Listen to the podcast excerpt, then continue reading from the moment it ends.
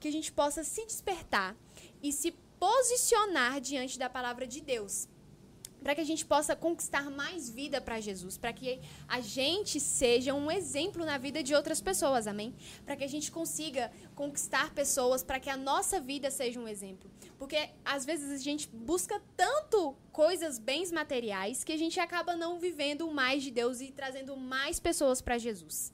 Amém? Fiquem ligadinhos nessa palavra, não deixem de, de refletir nisso, porque tem alguém, existe alguém que precisa saber de Jesus através da sua vida. Amém?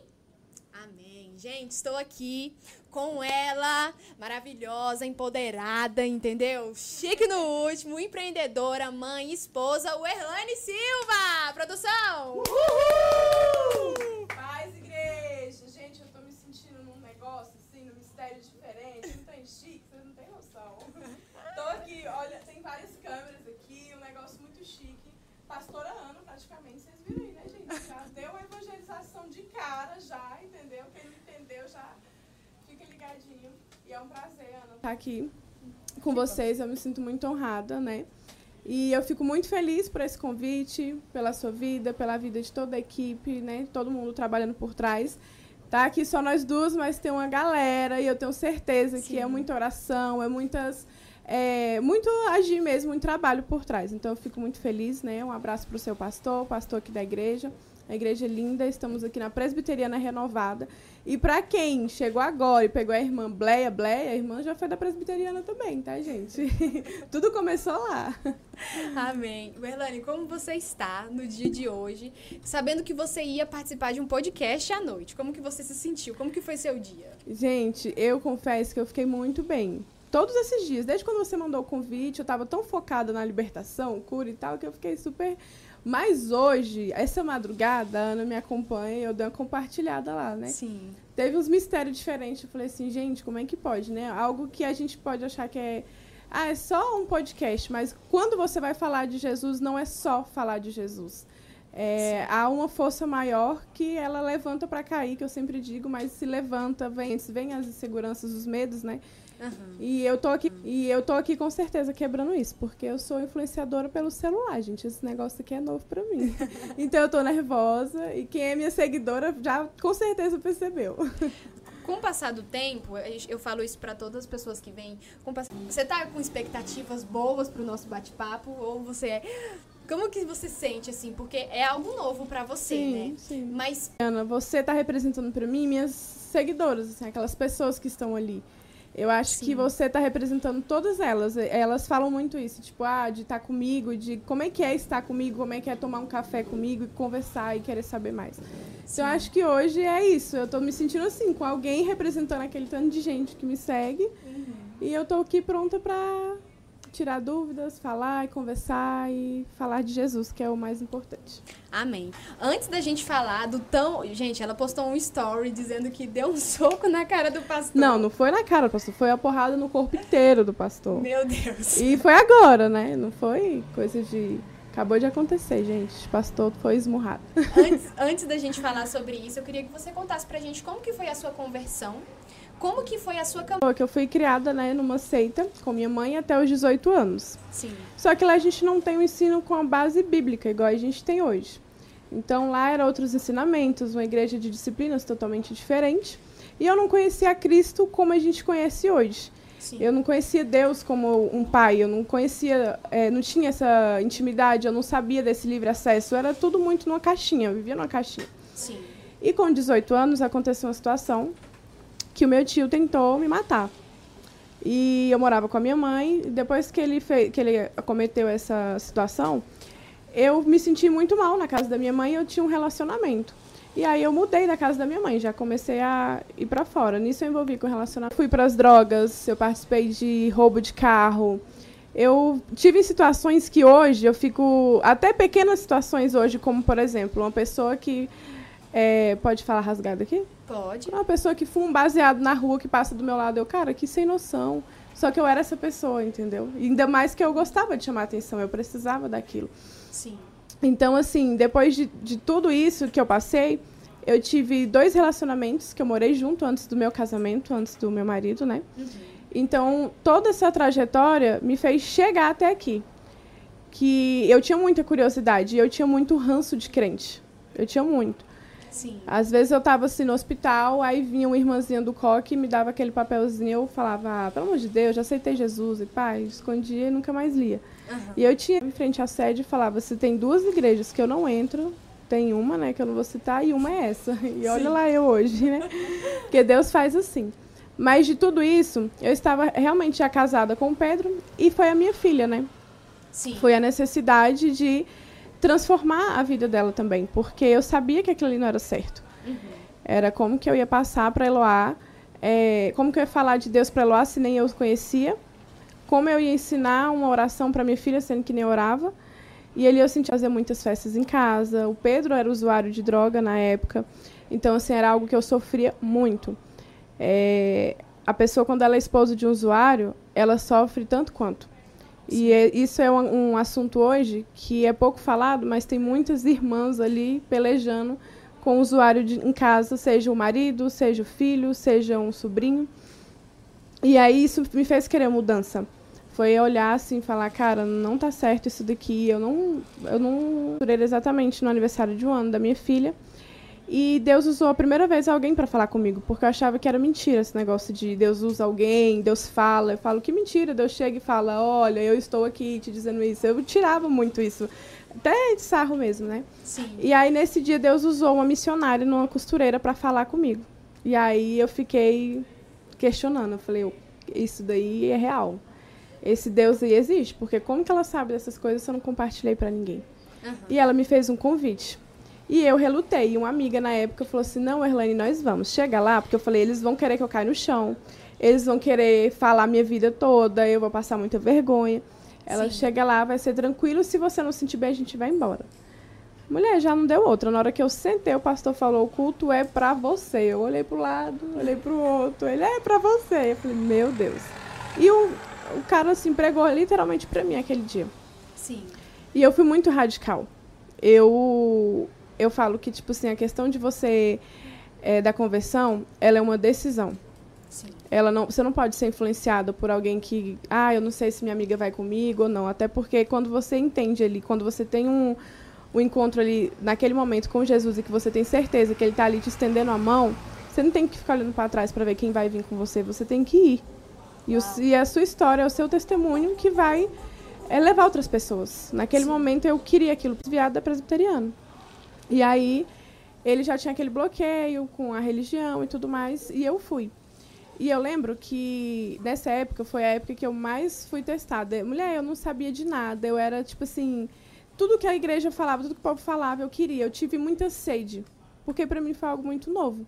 Sim. Então, assim, desde mínimos detalhes. E o primeiro milagre que o Senhor fez comigo foi exatamente na área financeira. Eu tinha um, um dinheiro para receber, um, um aviso de, de serviço mesmo, que eu tinha acabado de sair do, do trabalho. Aí eu fiquei assim, cara, o que, que eu vou fazer para pagar e tudo mais. E eu preciso dar entrada nisso. E nesse dia eu fui para a igreja. E lá, a tu sabe que crente é doido, né, amiga? Crente, ele é especial. E ela fez umas- um, um ato profético lá de dar as voltas na igreja. Eu falei, eu vou fazer. E se esse Deus deles existe, eu vou sair daqui com o meu milagre. Sim. E fiz as se- seis ou sete voltas, não lembro, marchando. Pra mim era tipo, o que que é isso? O que que eu tô fazendo? Muito, muito novo. E aí o cara falou, ai, já deu entrada, o dinheiro já tá na sua conta. Aí eu falei, não, peraí, isso tá errado. Falei, mas estava faltando documento, era na época até título de eleitor, não tinha como dar entrada sem meu título de eleitor e eu não assinei nada. Ele falou, não, mas aqui já mostrou que você já deu entrada no seu seguro-desemprego, o dinheiro já tá inclusive na sua conta. Menina, eu voltei assim pra casa, falei, cara, eu lembro que. Né? Não, falei, cara, eu tava ontem marchando na igreja e eu falei, eu provei Deus ali, né, naquele momento. Sim. E ele realmente estava ali comigo. E foi algo que falou assim: eu quero viver isso daqui. Então eu mudei, nega, tipo assim, de hábitos, de tudo que você pensar. Eu bebia, eu cortei. Eu virei assim, aquela crente que no início a gente fica até meio chato, o povo fala, né? Sim. Você corta amizade, corta ciclos, e é isso que faz você se firmar na presença do Senhor. Porque hoje em dia não tem como você se dividir. Sim. Ou você é, ou você não é. Não existe isso. E assim, eu tinha várias promessas na minha vida que eu descobri aí. Até então eu nunca tinha vivido, eu existia. Eu existia. Sim. Quantas vezes eu entrei em delegacia com tijolo de maconha na minha bolsa? E assim, eu era abusada. Essa ousadia que a gente tem que deixar para ter com o Senhor, eu tinha lá no mundo.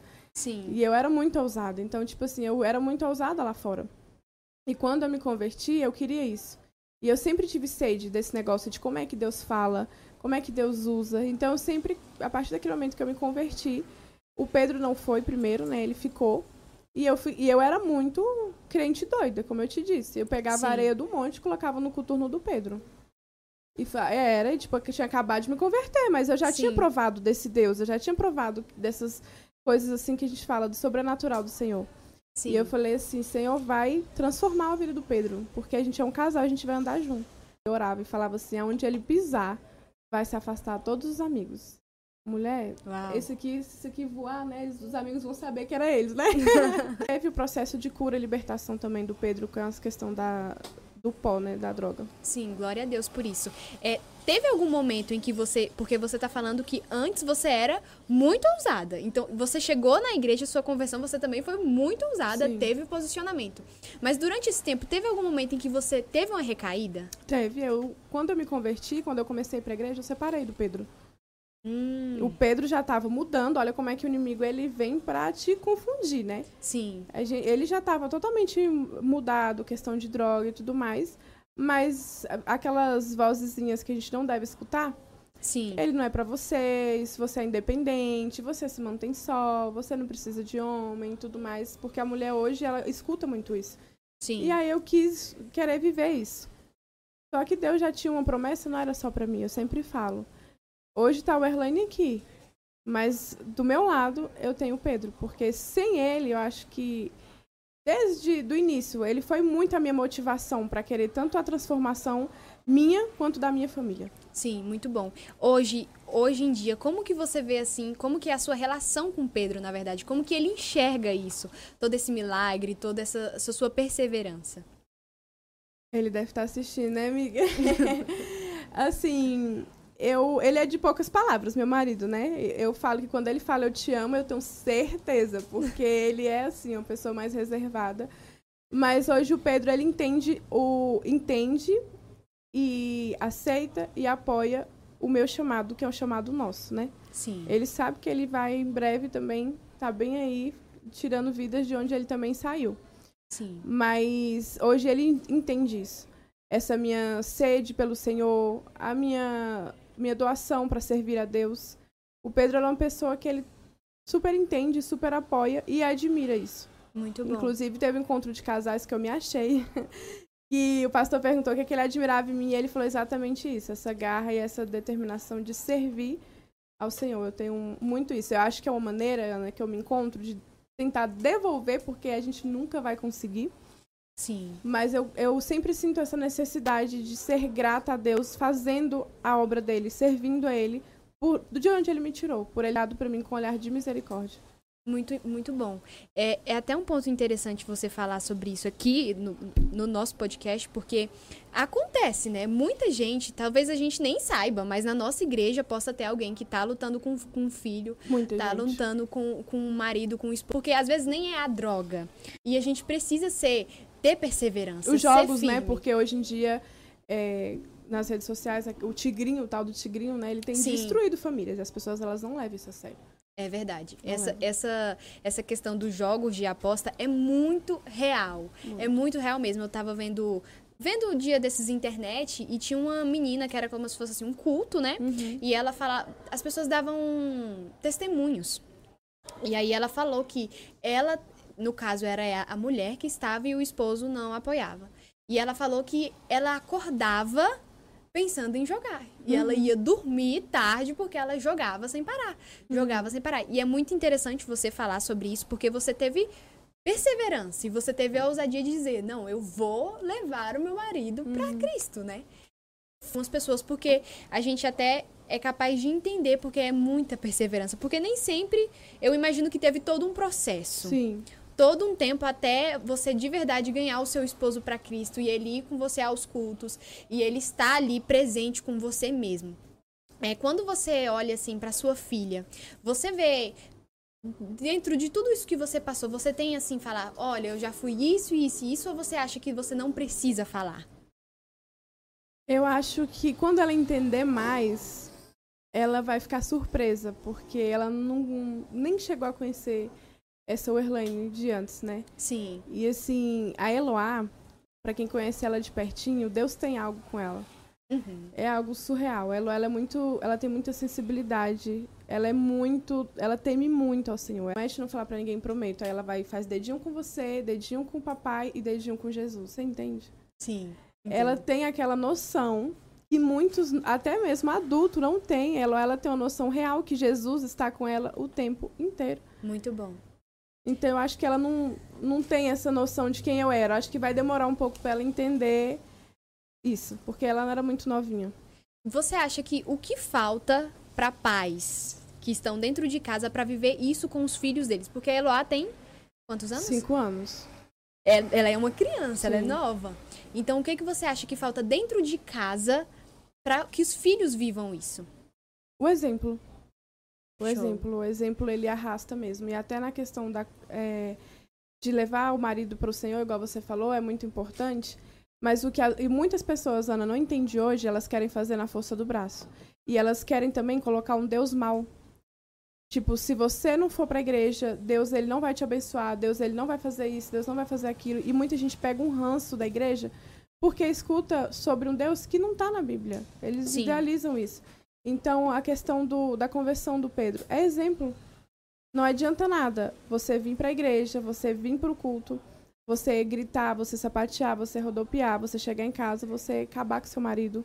Não adianta nada você chegar em casa e querer humilhar a sua família. Seu... Eu, eu falo assim que o maior ministério da gente é o nosso lá exatamente por isso. Porque lá nós somos de verdade, nós somos quem nós somos ali. Sim, Dentro da igreja, você é o que você quer mostrar para as pessoas. exatamente. E até para a questão da Eloá.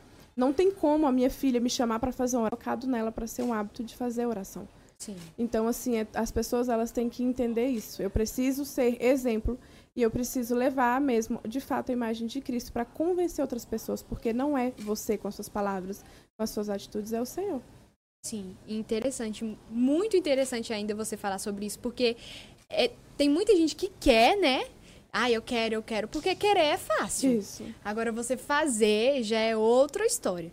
Agora, Erlane, você pode contar pra gente a história de você socou o pastor. De socar o pastor. O que, que você acha, Ana, que foi?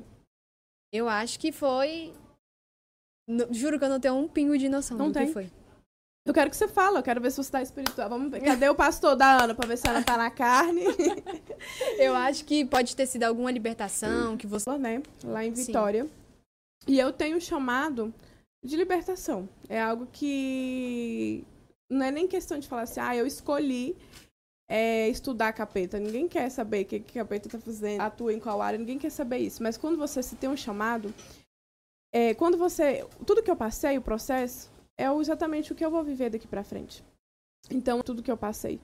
E assim, a gente tem que realmente ir a fundo, porque eu, a- eu creio a questão da libertação é muito mais que você falar assim, olha, vamos pro culto, é você estender a mão e ajudar. Eu tive uma pessoa assim para fazer isso comigo, para entender o que estava acontecendo. E eu fui para essa escola, porque eu queria ir a fundo nisso. Eu nunca participei de nenhum evento desses que, que tem essas coisas mais profundas, né? Essas imersões que geralmente tem. E eu fui abusada. Eu tinha aí por volta de uns sete anos e eu fui abusada. E eu achei que eu tinha perdoado o abusador. Eu tive problema com paternidade, né? Meu pai se separou da minha mãe, eu era nova. Então, assim, eu cheguei a ficar com depressão nessa fase. E eu consegui liberar o perdão pro meu pai. Só que em orações da igreja, em momentos com o Senhor, eu também achei que eu tinha conseguido liberar perdão pro abusador. Sim. Foi algo que me pegou de surpresa e me confrontou de uma forma. Porque eu tinha até um questionamento com Deus e você vai saber disso. E eu fiquei chocado, porque às vezes a gente tem algo dentro de oculto, dentro da gente, e a gente fica ali não querendo aceitar, né? Porque como a Sim. gente vai muito pros cultos, a gente faz a obra ali, a gente faz, a gente ora, a gente jejua, então a gente acha que a gente tá tão certo. E às vezes tem algo muito. uma ferida que tá dentro da gente aberta, né? Sim. E aí lá teve um momento da clínica. Uhum. E esse momento da clínica é um momento onde você pega umas folhas, você responde uns questionários e lá você conta tudo e você não tem coragem de contar pra ninguém. Uhum. Lá você precisa é, soltar para que você seja curado. Não tem como, né? A, a cura é exatamente isso, é a confissão. E lá eu falei sobre tudo que eu tinha passado, do abuso, a questão do meu tio que tentou me matar, a questão de infância, de traumas. A minha mãe teve câncer, eu era muito novinha, eu contei tudo. E assim, eles fizeram uma simulação. Eles pegaram a cadeira, me colocaram e falaram, né, Erlaine, fecha o olho, nós vamos fazer uma oração. Qual é o nome do abusador? Aí eu fui e falei. Eu vou simular aqui, vamos. João, por exemplo, né? Só uhum. para não expor a pessoa, porque ele existe, ele ainda tá no nosso meio, né? Mas aí eles colocaram um pastor do lado. Interessante essa parte. Sim. Ele pegou e falou: Erlaine, eu sou o João. E eu vim aqui para te pedir perdão. Eu fui mau caráter com você. Eu fui uma pessoa horrível com você. Eu machuquei você. Eu destruí seus sentimentos, mas eu não queria fazer aquilo. Ana, na hora que esse pastor falou aquilo, eu fui pro lugar da cena do abuso. Eu fui como se ele tivesse sido realmente aquela pessoa ali na minha frente. Caramba. E aí, como ele, quando ele começou a falar do, do que ele fez, que não era para ele ter feito, que ele não teve caráter, que ele foi uma pessoa que não soube usar o livre-arbítrio que Deus deu para ele, eu comecei a gritar. E eu pegava meu vestido e começava a enrolar as mãos do meu vestido, enrolando, enrolando, enrolando. E eu não conseguia olhar para ele, eu não conseguia gritar. Eu estava cheia de, de sentimentos por dentro que eu não conseguia colocar para fora. Sim. E aí ele foi falando, ministrando, né? E as irmãs orando, e as irmãs Verlaine. O João tá aqui. E o João quer te pedir perdão. E você precisa liberar o perdão pro João. Eu comecei a gritar que eu não ia fazer aquilo. Uhum. E eu comecei a gritar: Não, eu não vou, não vou, não quero saber, não quero saber. Elas, Verlaine, é o seu momento. Amiga, eu peguei. Assim, a, a, aquela situação foi tão forte, tão forte, que era como se eu estivesse lá de uma forma que eu não conseguia nem respirar. Comecei a ficar muito ofegante, muito ofegante, muito ofegante, como se eu quisesse fugir daquela situação. E eu tinha que encarar. Sim. Porque a libertação é isso. Às vezes você tem que voltar para alguns lugares para, né, tratar Sim. algumas coisinhas que ficam. E aí, nesse momento, a pastora pegou a mão do pastor e começou a me tocar. Nossa. Na hora que ela pegou a mão do pastor, que colocou na minha perna, colocou no meu braço, claro que com muito né, cuidado e, e sabedoria, e na hora que ela começou a colocar a mão do pastor em mim, eu peguei meu cabelo, do jeito que tava aqui, e fazia assim, ó, não! E ela, Werlaine, não é em você. Não é em você, é nele. E eu não tinha forças, Ana, para descontar nele, eu não tinha forças para falar para ele o que eu queria dizer para ele naquele momento. Sim. E eu comecei a questionar Deus. Por quê? E eu falava, chorando muito, né, no momento porque o Senhor deixou ele fazer isso comigo. E, e você acha que, assim, eu tinha esse questionamento, assim, para mim? Não. Misericórdia, eu ia me envergonhar do Senhor. Ana, Sim. pelo amor de Deus, quem sou eu para dizer para Deus isso? Mas na hora eu me questionei isso para Deus. Eu falei, por que o Senhor deixou? Ele acabou com a minha vida, ele destruiu a minha vida. Eu não tenho paz. Aí eu comecei a falar. Eu falei, eu não tenho paz com a minha filha. Eu não tenho paz, nunca tive paz depois que ele fez comigo. Por que, que o Senhor deixou? E aí foi quando a pastora ministrou na minha vida e falou, Erlaine, Deus permitiu. Porque o João, ele tem o mesmo livre-arbítrio todos nós. Ele também é criatura de Deus. Então ele tem o mesmo livre-arbítrio, só que ele não soube usar.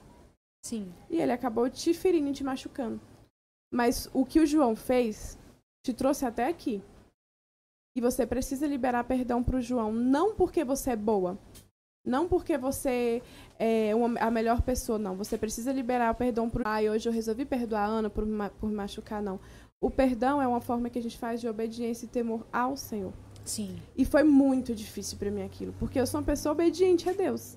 Só que eu nunca tinha sido tão conf confrontado dessa forma. Sim. E aí lá veio o pastor de novo, é, me tocando. Na hora que o pastor começou a me tocar, eu gritava tanto para ele sair e eu arrebentei ele na porrada com todas as forças, dando assim. E ele depois passou para outra pastora, ele falou: "Rapaz, eu apanhei". e eu socava ele com tanto ódio, com tanto ódio, eu gritava: "Eu te odeio, eu te odeio, porque você fez isso comigo? Você acabou com a minha vida. Sai daqui". E elas falavam exatamente isso: "Erlane, dá o grito que você não deu para sua avó escutar, porque ele abusou de mim no meio da, de todo mundo. Minha avó estava na cozinha, meu tio estava no, no quarto dele, eu estava na sala." Quando esses abusos aconteciam. Sim. E eu comecei a realmente ali gritar. E eu, ah, eu gritava tanto, sai, sai, para alguém, se fosse para alguém escutar mesmo. Sim. E naquele momento eu fui confrontada, que foi na hora que ela falou: Agora você vai fazer uma oração sincera com o Senhor. Aí é você e o Senhor. E Ana, eu gritava pro Senhor me ajudar. Porque eu não conseguia liberar perdão para ele. E para mim eu achei que estava super resolvido. E eu falava, eu não consigo. Eu falava, Deus, eu não consigo. Eu tô aqui, o Senhor. Eu sei que o Senhor tá aqui, mas eu não consigo. E, ao, e aos poucos você vai sentindo tanta paz no seu coração. É como se tava a chorar e falava assim: me ajuda. Me ajuda. E elas foram ministrando ao meu coração sobre essa questão de o perdão. Você não. Não é uma escolha, é uma decisão. Você decide perdoar. Exatamente. E eu tive que tirar o João da minha justiça e colocar na justiça de Deus. Sim. E a gente tem mania de achar que Deus ele vai lá agora no João e vai falar: João, por que você fez isso com a Erlaine? Agora eu vou te castigar. Deus ele não vai fazer isso. Uhum. O João ele vai sofrer as consequências do livre-arbítrio que ele não soube usar lá atrás. Isso aí Sim. ele vai sofrer. Todos nós, ninguém está isento dessas consequências. Mas isso é muito real, porque até nos dias atuais, qualquer situação que tenha, a gente quer que Deus vá lá e vingue da gente, vai lá e, e, toma a, a rédea da situação, castigando a pessoa, fazendo mal à pessoa. E Deus ele não vai fazer isso com ninguém. Então, assim, essa situação que eu soquei, eu passando a porrada, foi uma libertação. E foi a cura do meu abuso, assim. Foi quando eu libertei, orei e falei pro Senhor que eu tirava da minha justiça e colocava na, nas mãos dele. Muito bom. É, você pode explicar assim pra gente como que, que essa escola funciona? Porque às vezes quem tá em casa não entende. Então, lá é, é uma escola que não tem denominação de placa de igreja, de, de nada, sabe? Inclusive Sim. tinha pessoas católicas lá, porque eu vi fazendo o sinal da cruz. Mas é, não tem essa questão de, ah, eu sou batista, você é da Assembleia, não. Ali são pessoas que querem o que, Ana? Curar, serem curadas e serem libertas. Hoje em dia a gente tem muita dificuldade de aceitar que a gente precisa de libertação. A gente, nós somos muito ignorantes para isso. A gente acha que, tipo assim, eu tô aqui na igreja, eu sou filha, eu sou amada, eu não preciso, é, já batizei, Deus já me fez nova criatura, então eu não preciso de libertação. E nós precisamos disso todos os dias. Sim. A gente tem que lutar contra os, o inimigo de nossas almas. Então, assim, às vezes é um assunto até meio que bloqueado por algumas pessoas, ignorado, por achar que elas é são isentas de uma libertação. Por exemplo, eu descobri que na minha casa reinava o espírito de Jezabel. E eu fiquei tipo, ah, cara, que isso? Mas é. É uma situação que você pode estar na igreja, Ana, mas tem muita gente de altar que está precisando de libertação. Então, essa escola é.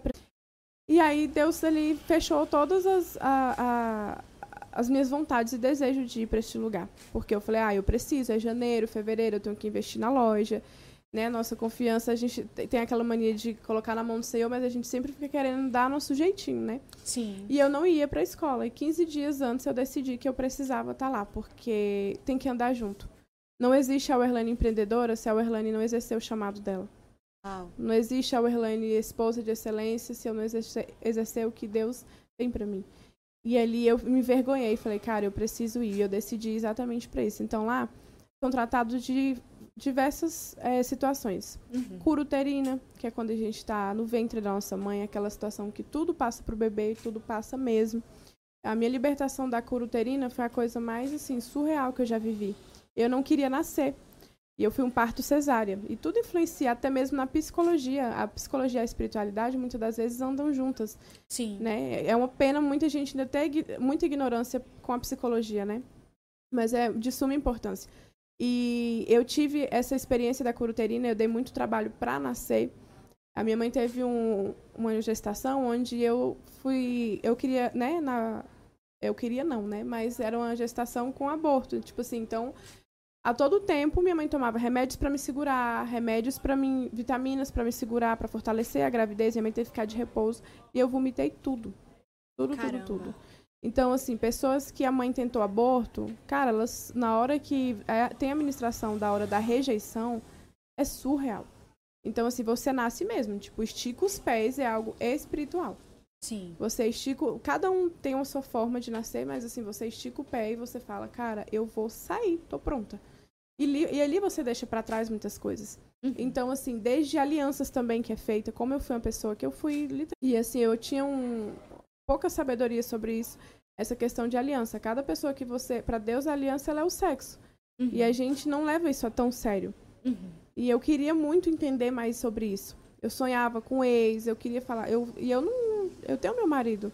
Eu tenho minha família, eu não fico pensando em ninguém. Por que, que eu sonho? E é uma Sim. aliança que você carrega enquanto você não desfaz ela, enquanto você não tem aquela oração de libertação. Então, tudo isso me fez querer ir. Então, essa escola não é somente para quem quer estudar libertação e cura, é para quem quer ser liberto e ser curado. Sim, show, muito bom. Como que você conheceu essa escola? Então, eu sigo a pastora Beth, que ela tem um chamado de cura e libertação há 35 anos, ela trabalha com isso. Então, ela tem experiência para assim, de tudo que você pensar, ela tem experiência. E eu, na época do deserto da loja fechada, uma amiga que, uma colega que mora lá nos Estados Unidos, me indicou o perfil dela. Ela estava postando as lives dela. E, e depois ela falou, Erlane, você precisa conhecer ela, ela tem um trabalho excelente, ela faz SOS para cura de mulheres, é muito importante e tudo mais. E eu comecei a ver a live delas. E por ter um chamado bem de, pro, pro mesmo né, Ministério de Cura, Libertação, Sim. eu me apaixonei pelo conteúdo dela. E aí foi assim que eu conheci ela. Show. É, é muito interessante você falar sobre isso para ter as pessoas serem procurar ser curadas, principalmente mulheres, né? Que é o público que você fala, porque é, as- você citou sobre isso quando a gente, a gente acredita que ah, batizei, então agora não não tenho mais problemas, não vivo mais aquele tudo ali foi um- uma experiência e você querendo ou não carrega ainda Sim. isso. É, é muito interessante a gente levar a ser um ponto para ser conversado tanto na igreja, tanto na conversa, no nosso caso com células e tudo mais, porque a gente precisa que outras pessoas também busquem é, essa, essa, essa forma de se curar daquilo. Sim, Como a gente a gente estava conversando antes, aqui a gente usa o encontro. sim. Então é, é nesse período onde a gente se liberta de coisas que já passaram na nossa vida. Também é, é muito forte assim. Uhum. É, a gente tem vários momentos, as pessoas que, que trabalham assim no encontro, elas trabalham você, elas escutam muita coisa, porque a gente desabafa com Uhum. Sim. elas. Eu Você- imagino você que vomita seja tudo que você não exatamente na mesma situação que foi você e o pastor. Mas falando sobre a escola ainda, funciona como, assim, quando você passou essa situação do abusador, você fica num quarto sozinha Não. ou todo mundo vê? Não. Você fica só, né, com as pessoas que foram escolhidas pela pastora para fazer a administração, porque cada um ali tem um chamado e cada um passou por alguma situação, né, dos pastores que fazem essa clínica. Então ela lê a sua ficha e passa para alguém que tem autoridade de falar saradas para sarar. Eu nunca passei. Eu tenho como falar sobre a pessoa que está lá no vício. Eu consigo olhar uma pessoa na rua, é um morador de rua, e eu consigo enxergar um potencial ali na vida dele, porque eu já tive situações muito ruins. Sim. Então, assim, são para cada chamado é, é isso, você vai enxergando ali. Então, essas pessoas são escolhidas para fazer a sua clínica e você vai para a natureza. Assim, é um lugar que você já, já é bem leve o, o, o lugar, né? é, então um foi assim, sítio, uma chácara? É um sítio. Então, você vai para debaixo das árvores, num lugar bem mais reservado. Então, você pode gritar, minha filha, gritar, que ninguém vai estar nem aí, ninguém vai te escutar, não vai te constranger. E é uma coisa que eu acho muito importante, que as coisas de Deus é isso, ela não pode te envergonhar. Tem muita gente que, por exemplo, eu consigo falar disso abertamente. Tem gente que vai é, levar isso para um caixão, mas não vai ter coragem de soltar que foi abusada, porque ela sente vergonha, ela sente suja, ela entendeu? Porque ela não se permite ser curada daquilo. Então, Sim. assim, é bem legal porque você fica bem à vontade. Para essas pessoas, você acham que quando a gente não liber- se liberta dessa situação, você acha que impede de ter um crescimento espiritual?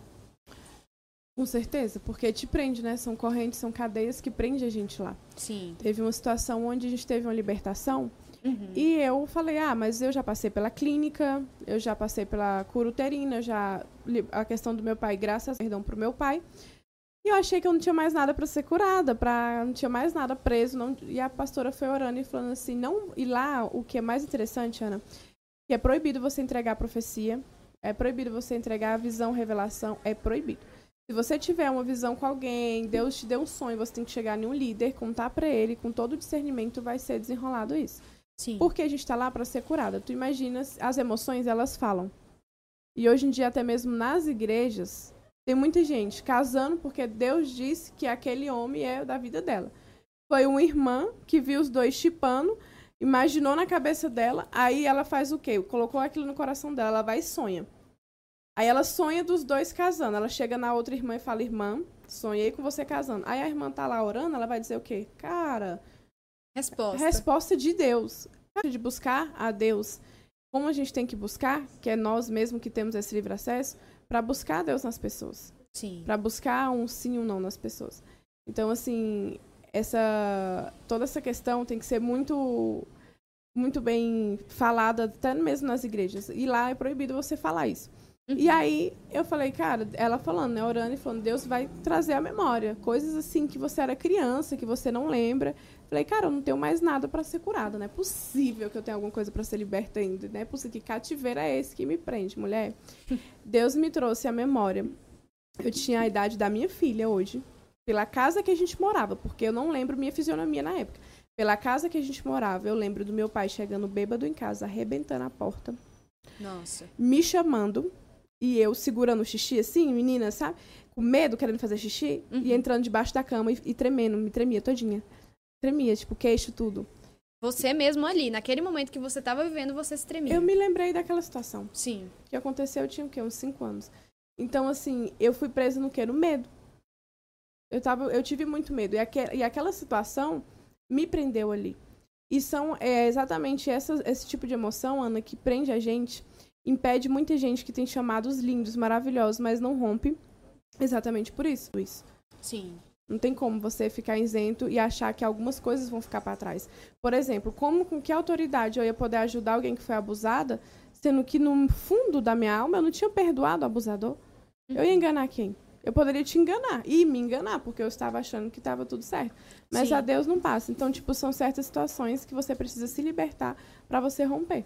É, é, esse, esse ponto do discernimento, porque querendo ou não é, você precisa ter discernimento. E isso é muito real. Você falou Sim. algo muito real mesmo. Tem muita gente que vão nas igrejas esperando lá a irmã do coque vir falar, ah. eis que te digo. É. As pessoas se afirmam tanto pro eis que te digo que esquece de viver o íntimo, de, de viver ali o devocional, de você ajoelhar, de você fazer um jejum, de você colocar o óleo na sua cabeça e falar, Deus, traz aqui para mim a resposta agora. Teve um, uma ministração aqui na nossa igreja que me marcou muito, muito mesmo que falava sobre isso. A gente precisa, a gente não pode se cansar de ouvir. Minto, não foi na igreja, foi na célula, palavra da célula. É, a gente não pode se cansar, tipo assim, não ouvir a resposta de Deus, então para mim tudo bem, é porque Deus não queria me responder. Não, Deus, eu vou ficar aqui, eu vou me ajoelhar, eu vou colocar o óleo na minha cabeça, ele vai responder. Uhum.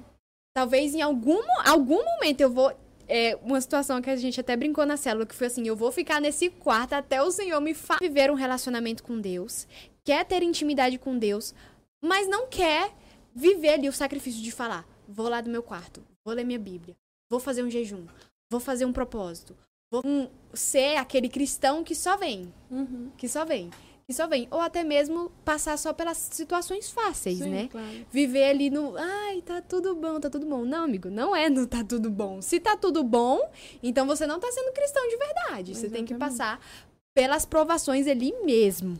E as pessoas estão terceirizando isso, né? A voz de Deus. Elas estão confiando no que o homem vai dizer. Exatamente. E eu, eu te falo porque quando eu me converti, como eu não tinha essa intimidade, eu era essa irmã.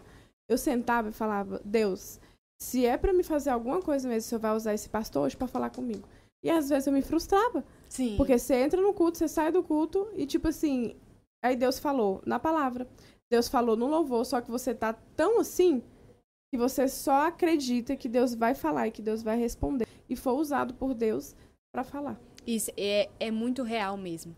Essa questão que, você, que a gente falou até agora sobre todas essas coisas que você passou, né? Você já ter sido abusada, você ter passado por situações de medo. Como que você acha que como que você vai fazer, na verdade, como que você vê essa estratégia para levar isso para outras mulheres para que elas possam ser curadas também? Então, é algo que, sabe quando você sai com sede de que mais pessoas vivam aquilo? Sim. É, quando você é liberta e quando você é curada, você tem muita sede de querer que outras pessoas vivam aquilo. Uhum. E na cura da paternidade, como eu já tinha sido curada sobre isso, eu só conseguia me emocionar de ver as pessoas sendo curadas. Sim. Uma amiga estava comigo e naquele momento também ela foi curada da paternidade. E eu olhava aquelas mulheres e lá eles fazem um trabalho muito forte. Tipo, eles colocam um homem para te abraçar, para representar o seu pai e para te Caramba. pedir perdão. Então, tipo assim, naquele momento, eu, eu me maravilhava com aquilo. Eu falava, cara, é isso aqui mesmo para mim. Eu, meu olho enche de ver essas mulheres assim sendo curadas e libertas e, e chorando e colocando tudo para fora, porque eu sei a dor da ausência de um pai. A dor da ausência de um pai, ela te prejudica até para você conseguir ter um relacionamento com Deus. Porque É você é tão frustrada, você às vezes foi abandonada, que você acha que Deus ele vai virar as costas para você também a qualquer momento. Uhum. Então, assim, você, eu saí de lá com essa sede de querer, assim, falar mais para as mulheres sobre isso, sobre que tem como, sim, a gente ser curada, ser liberta e tirar esse peso que a gente carrega. Show. É muito interessante porque a gente. A mulher, ela tem uma influência muito grande dentro de casa, né? O homem, ele é o provedor, o homem é o sacerdote da casa, mas a mulher sabe, ela vai edificar o seu Sim. lar. É, tem até um, um vídeo do.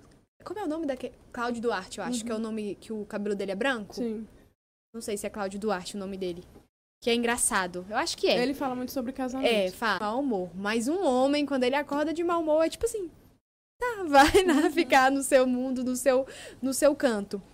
As mulheres, elas precisam, elas precisam ter sede Sim. dessa, desse avivamento, desse posicionamento dentro de casa, dentro de um relacionamento com Deus mesmo, né? Eu não sei se você enxerga dessa maneira, porque você é mais mulher, mais adulta, mãe, esposa do que eu, talvez você consiga enxergar, porque tem mulheres que elas se prendem àquilo ali. Elas estão numa situação onde o marido é alcoólatra, onde não tem comida para comer dentro de casa, onde tá tudo difícil, mas elas estão ali na inércia, não, não tem sede do novo. O que, que você acha, assim, que uma moça, uma mulher que vive essa situação, como ela deve agir para viver o novo de Deus? Primeiro, eu pego muitos casos, Ana, até no meu Instagram, de pessoas pedindo conselho com essas mesmas situações. E eu, eu gosto sempre de enfatizar isso. E eu tô até com uma pessoa que enfatiza muito isso. É diferente também casos e casos. No meu caso, Deus realmente tinha uma promessa para mim e pro Pedro. O Pedro, ele foi usuário do pó, mas o Pedro nunca levantou a mão para mim. O Pedro, ele nunca me humilhou. O Pedro, ele nunca, tipo assim, fez qualquer coisa que fosse contra até a palavra de Deus. Só que hoje, a coisa tá mais pesada. Hoje a barra tá mais pesada. Hoje eu no meu Instagram de homens que realmente, eles, assim, é, vivem numa situação que eu falo, gente, não tem condições de uma mulher aceitar viver isso. E, infelizmente, tem mulheres que não têm esse discernimento. E como que você tem esse discernimento? Conhecendo a Bíblia. Não, muita gente tem se apegado a orientações só de pessoas. E, cara, se você for para a Bíblia, você não vai errar. Você não vai retroceder. Você não tem como falar assim, ah, eu tô indo porque um líder me orientou. Não. O que ele te orientou faz sentido com a palavra do Senhor? Porque tudo que a gente precisa para viver está lá. Então, tem casos e casos. Hoje em dia, a gente está vendo muitos casos recentes sobre a questão da violência contra a mulher. Então, assim, do mesmo fato que tem muitas mulheres que precisam tomar esse posicionamento entender que quem tem que fazer isso primeiro são elas, que está nas nossas mãos essa sabedoria, tem muitas mulheres também querendo, é, indo para caixão, tentando ter essa sabedoria que eu falo, gente, tem casos e casos. Quando vem me pedir conselho, eu falo, o que que acontece? Me conta o que que acontece.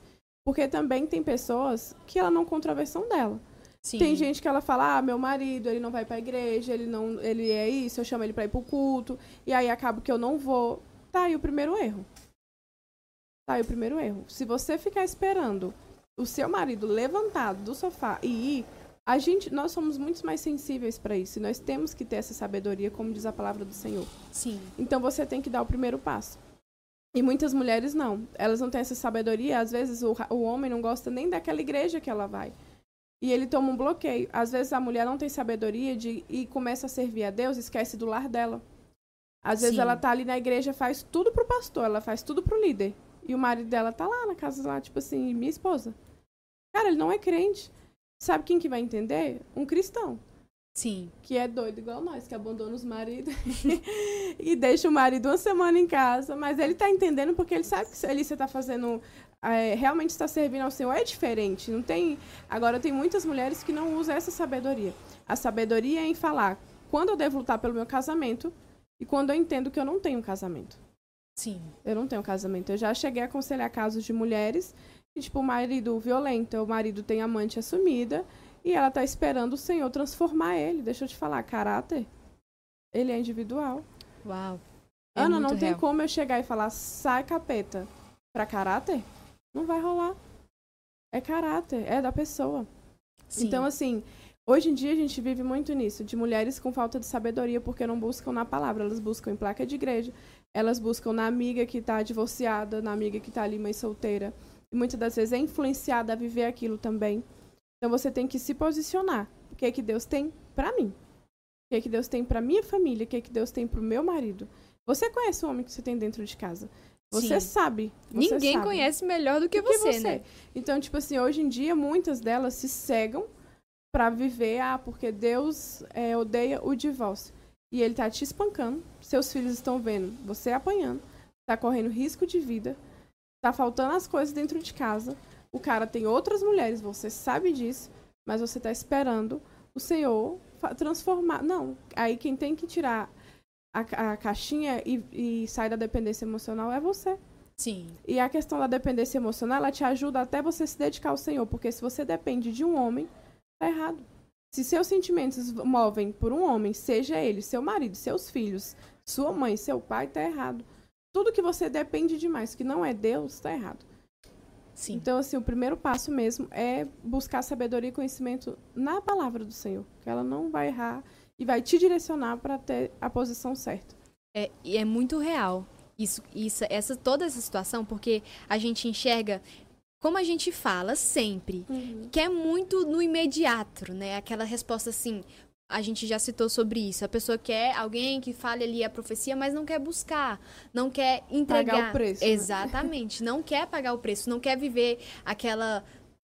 Por exemplo, você teve a situação com seu esposo, ele era usuário de, de droga. Cara, eu, eu imagino que não deve ser, ter sido nem um pouco fácil para você. Tá? Dentro de uma igreja, orando para Deus, buscando para Deus. Deus falando. Deus falando e você não, tipo assim, meu Deus, e aí, o que que eu faço? Porque eu imagino que o diabo ele é astuto, né? Hum. Quando você vê, quanto mais você tá firme, quanto mais você busca, quanto mais você ora, parece que maior é a tentação dentro da sua casa mesmo para falar assim: "Não, não vai acontecer". Mas se a gente tivesse esse discernimento, não é que a gente tem que dar poder a ele, porque ele não tem nenhum. Mas você tem que entender que ele te vigia até as suas expressões. Então ele sabe, Ana, exatamente numa conversa, ele sabe se lançar algo na sua mente, tipo, ah, a Erlene, ela tá te olhando diferente, tá vendo? Ela não tá gostando da conversa. Sim. Se você não tiver esse discernimento, essa sabedoria de saber o que que é a sua voz, o que que é a voz de Deus e o que que é a voz do diabo, você realmente vai ficar sem, sem chão, porque ele usa o que vai te machucar. Sim. E eu lembro de uma vez que eu fui pro culto e Deus usou o pastor para falar bem assim, que aquele pelo qual eu orava um dia estaria sentado do meu lado no banco da igreja. Uhum. E eu chorei, chorei, só que a gente é muito imediatista. Então eu já achei o quê? Eu vou chegar em casa, o Pedro vai estar escutando um louvor, o Pedro já vai estar assim, no, rodando, né? No mistério. E quando eu cheguei em casa, o Pedro nem em casa tava esse dia. E eu me frustrei. Falei, cara, que isso? Deus acabou de me prometer. Falou ali que ele vai estar tá comigo, que ele vai andar comigo, que ele vai estar tá do meu lado. E cadê o Pedro? E assim, é exatamente essa perseverança que faz você é, conseguir alcançar. Não só nessa área, mas em todas as áreas da nossa vida. Desde uma cura, a enfermidade, qualquer. É a perseverança e a fé. Sim. Então, tipo assim, eu tinha a situação, o cenário, mas eu tinha uma palavra. E eu bati na tecla da palavra. Eu falei, o Senhor prometeu. Eu tenho certeza que foi o Senhor. E isso eu tinha o quê? Um ano de convertida, mulher. Sim. E eu falava, eu tenho certeza que foi o Senhor. Então, se o Senhor prometeu, Ele vai estar comigo, Ele vai estar comigo. E hoje, Ele está comigo. De, desde a sua conversão até o momento em que o Pedro foi, caminhou junto com você, foi quanto tempo? Ai, foi pouco tempo. Foi tipo assim. Eu me lembro que eu fiz uma oração muito sincera para o Senhor, bem específica a respeito da droga. Uhum. Eu tirei das minhas mãos. E é super importante isso, porque eu já tinha feito jejum, eu já tinha rodado um monte com a mãe dele. Minha sogra era minha cúmplice. Uhum. Ela ia nas bocadas comigo, filha. Porque ninguém. É interessante falar que eu escondi de todo mundo.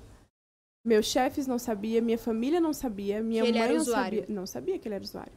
Tinha vezes que o Pedro não dormia em casa e minha mãe, Nana, cadê o Pedro? Eu falava, mãe, ele tá ajudando a avó dele com o tio dele.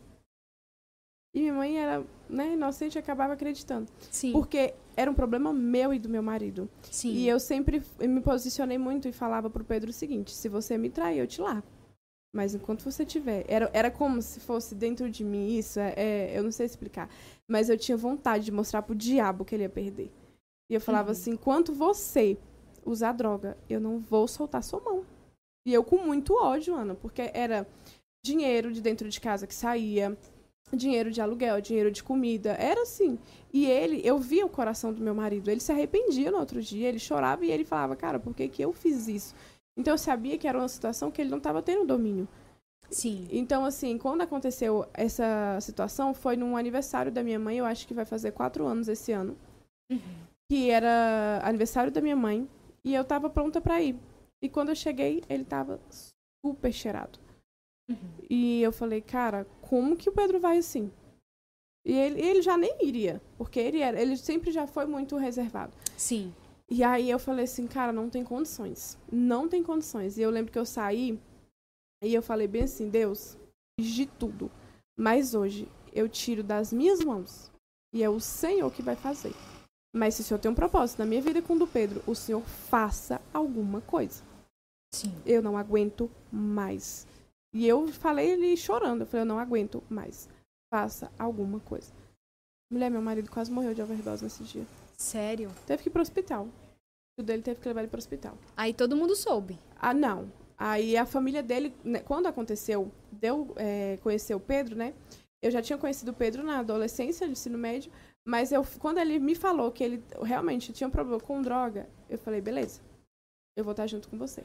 Mas a gente vai contar pra sua mãe e pra sua avó. Você vai. Elas vão me ajudar. Porque a minha sogra era da presbiteriana, a avó do Pedro até hoje da, da presbiteriana. Uhum. Então, assim, eram pessoas pra mim, ali, naquele momento, de referência de oração. Eu sabia que sozinha eu não ia conseguir. Sim. E aí foi isso. A gente foi lá, quebrou isso. E eu falei, o Pedro tem algo pra contar pra vocês. Reuni a tia dele, a mãe dele e a avó dele. Uau. E aí eles pegou, elas pegaram e ficaram sabendo disso, tomaram um baque, um susto. E nisso começou essa questão do, do Pedro. Nesse dia ele passou muito mal, foi pro hospital e muito ruim. E a- E era o aniversário da sua mãe. é, ele não, não participou, foi à Sim. noite. E aí no outro dia eu nem soube. Aí foi quando a minha sogra falou: Não, o Pedro tá no hospital, o Flavinho teve que levar ele, tava muito ruim, não sei o quê. Eu falei: Cara, Deus me ouviu. Deus me ouviu. Uhum. Porque não tinha que partir de mim, tinha que partir dele. O vício, ele é isso. Você tem que decidir.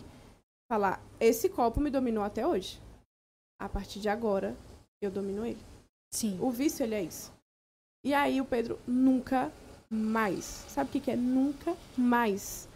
E nos primeiros meses eu ficava muito neurótica. Eu lembro que às vezes eu chegava em casa, sabe quando você fala, oi amor, e ele mal respondia, eu, meu Deus, o coração já tá, tá, tá, tá. Eu falei, será que ele? Ansiosa, Será que né? ele... Será que ele... E tipo assim, a partir desse dia ele tomou uma decisão. Ele já teve várias situações onde ele teve com a droga, onde ele achou a droga, porque o inimigo ele é astuto, como você disse. Sim. De momentos dele falar assim, amor, tu acredita que eu fui no banheiro, tinha um dólar de, um dólar de pó? Tá doido que não sei o quê. E eu falei assim, gente, é algo assim muito...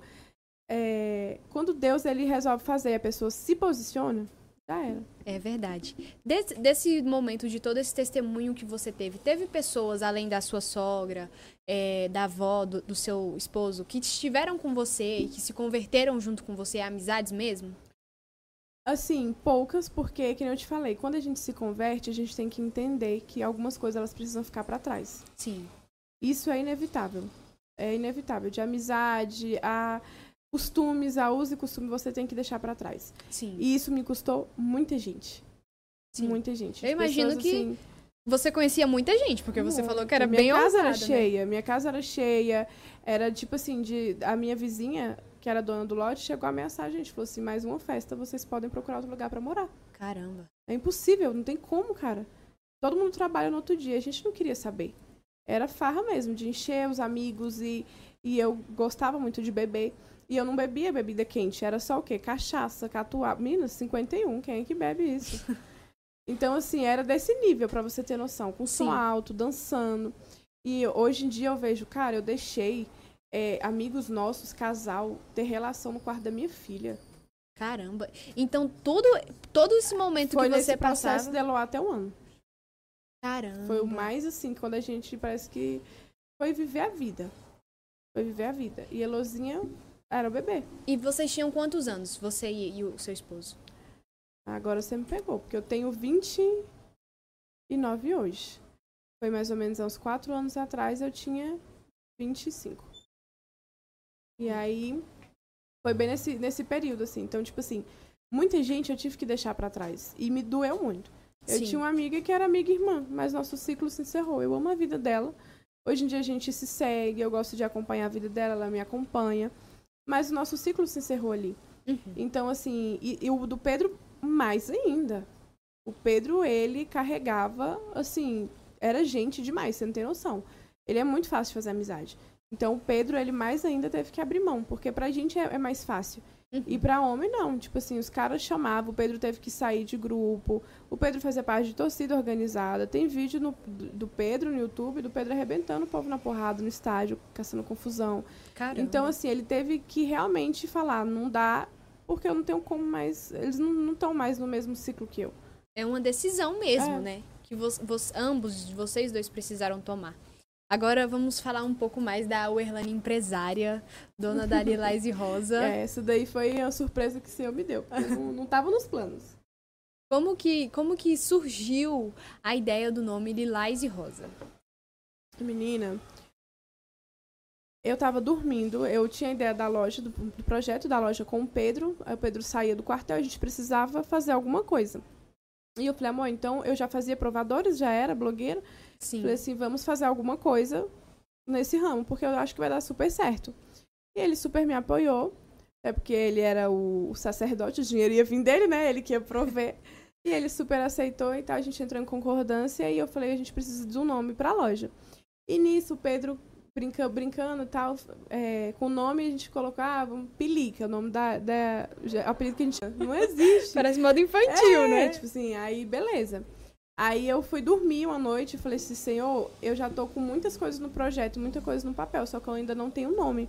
E eu quero algo diferente, eu não quero algo tipo, ah, o Airline Closet, o Airline Boutique, eu não queria isso. Sim. E aí eu fui dormir. Quando eu acordei, eu despertei assim, foi como um cutucão que você...